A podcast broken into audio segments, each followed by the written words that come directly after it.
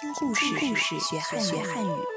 欢迎收听慕尼黑孔子学院成语小故事。胸有成竹。宋朝时有个很有名的画家，叫文与可。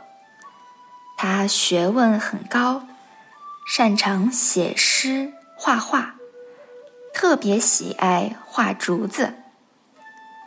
他在自己的房子四周种了许多竹子，每天都观察竹子生长的情况，认真打量竹枝的长短、粗细，一年四季从不间断。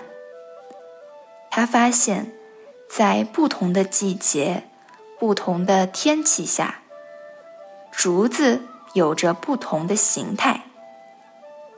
这样，时间长了以后，文与可对竹子非常熟悉。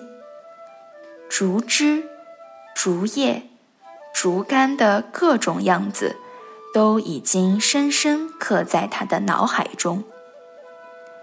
当他画竹的时候，非常从容自信，根本不需要草图，画出的竹子。也都非常传神、逼真。他不断画竹，名气也越来越大。许多人专门到他家来，请他做一幅画。文与可的好友晁补之是一个著名诗人，他在诗中称赞文与可说。他画竹子的时候，胸中早就有了非常成熟的竹子形象了。